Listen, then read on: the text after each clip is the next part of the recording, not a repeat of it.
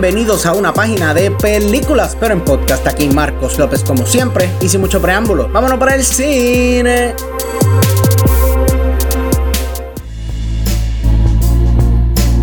Dímelo mi gente que es la que hay, espero que todo el mundo esté bien, todo el mundo esté chilling y seguimos con los requests, en verdad estamos hablando de todo un poquito, gracias a todo el mundo que ha pedido películas o series, son los duros. Y en nuestras redes sociales estábamos hablando de películas infravaloradas, si no me equivoco fue cuando estábamos hablando de Black Cauldron o Treasure Planet, una de las dos, no me acuerdo. Y uno de nuestros seguidores llamado Carlos Traverso nos hizo una observación bien chévere. Este nos dijo que la encarnación de una película infravalorada tiene que ser The Iron Giant y yo no puedo estar más de acuerdo con ese hombre. Esta es una película de nuestra infancia. El robot se veía brutal, tenía una historia bien brutal, los personajes eran bien chéveres. Tengo un tatuaje de la película también. Tengo un par de tatuajes de diferentes películas y series, pero hablamos de eso después. Y para los que no saben, The Iron Giant es una película animada dirigida por Brad Bird y protagonizada por Vin Diesel, Eli Marental y Harry Connick Jr. Y la película narra la historia de un robot gigante que aterriza en la Tierra y el niño que lo encuentra. Obviamente después de esto nos vamos a enfocar en la relación del niño y el robot, mientras un agente del gobierno está buscando la verdad de qué fue lo que pasó en esa ciudad en los 50. Bueno, mi gente, tengo que empezar por decirles que las relaciones de todos los personajes son excelentemente desarrolladas. Aparte del niño y el robot, que se supone que es el enfoque, me gusta mucho la relación que este tiene con su mamá. Esta es bien real, se siente bien sutil, no se explora mucho, pero está ahí y realmente te sientes que estos son personas reales, es una mamá y un hijo interactuando. Porque literalmente la mamá de Hogan, nuestro protagonista, es una mesera en una cafetería. Ella está igual de confundida que todo el mundo, porque ajá, tú te enteras que tu hijo estás jangueando con un robot de no sé cuántos pies, que el gobierno no sabe si es un arma de otro planeta, que si esto, que si lo otro. ¿Tú vas a estar tranquila con que tu hijo esté jangueando con ese robot que no se sabe de dónde viene? No creo. Continuando así con los personajes, también quiero decirles que el personaje secundario Dean es bien gracioso, bien divertido. Este en verdad es un artista que es dueño de un junker, hace arte con chatarra, plus ayuda a Hogar a esconder al robot. También estos tienen una relación bien chévere. O sea, si has visto esta película, sabes de lo que estoy hablando. Este tipo me da tantos vibes de Jeff Goldblum y es que es tan awkward, es bien raro. Ok, estás viendo un robot de no sé cuántos pies. Obviamente yo estaré bien asustado. Pero después de enterarse que es la que hay con el robot, como que este está bien easy going. Inclusive va al río y todo con él y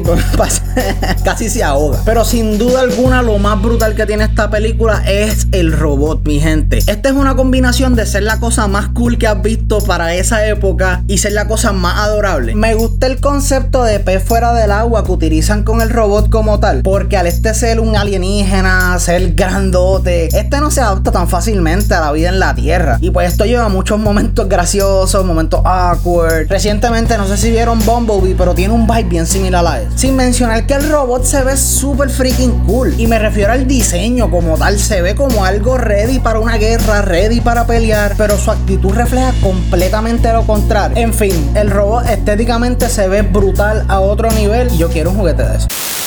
Y mira, ya que digo que yo quería un juguete de eso, yo me acuerdo que una vez yo fui a Walmart, vi una edición especial de Iron Giant que traía un muñequito, traía el juguete, un action figure. Yo lloré, pataleé por un tubo y siete llaves para que me lo compraran. Pero ¿qué me dijo mami? Ya tú tienes la película en casa. Pero no tengo el juguete.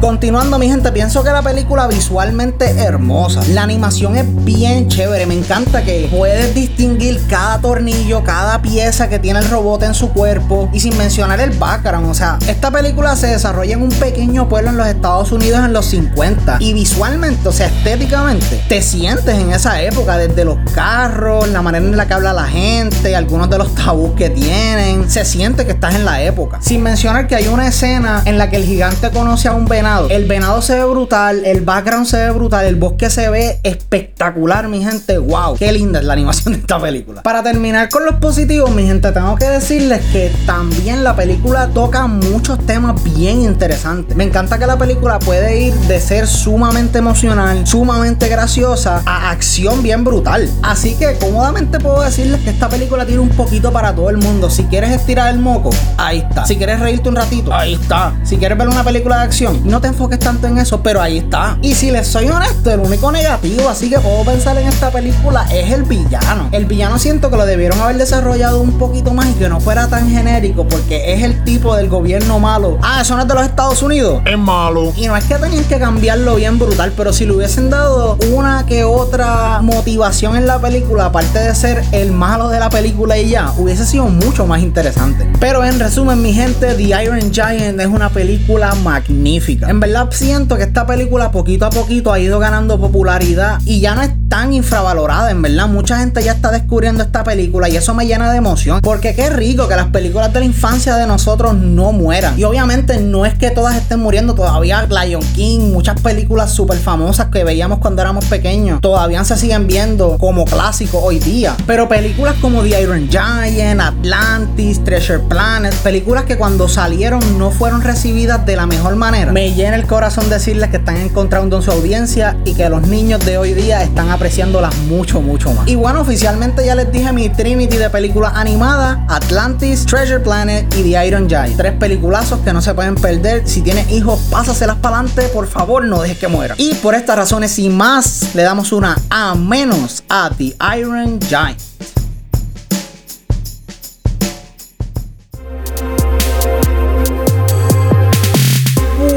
Gente, y eso ha sido todo por el episodio de hoy. Espero que se lo hayan disfrutado. Gracias a los que me han escrito, me han hecho recomendaciones. Son los duros. Y mira, no te quedes afuera. Cualquier cosita, si tienes alguna recomendación para el programa, no dudes en escribirnos a mi email, que es at una página de películas a gmail.com. Allí a la orden. Cualquier cosita también nos pueden contactar por las redes sociales, que estamos en todos lados como P de Película. Estamos en Facebook, MySpace, Instagram, Twitter. Y si lo tienes, estamos ahí. Hasta la próxima. Thank you.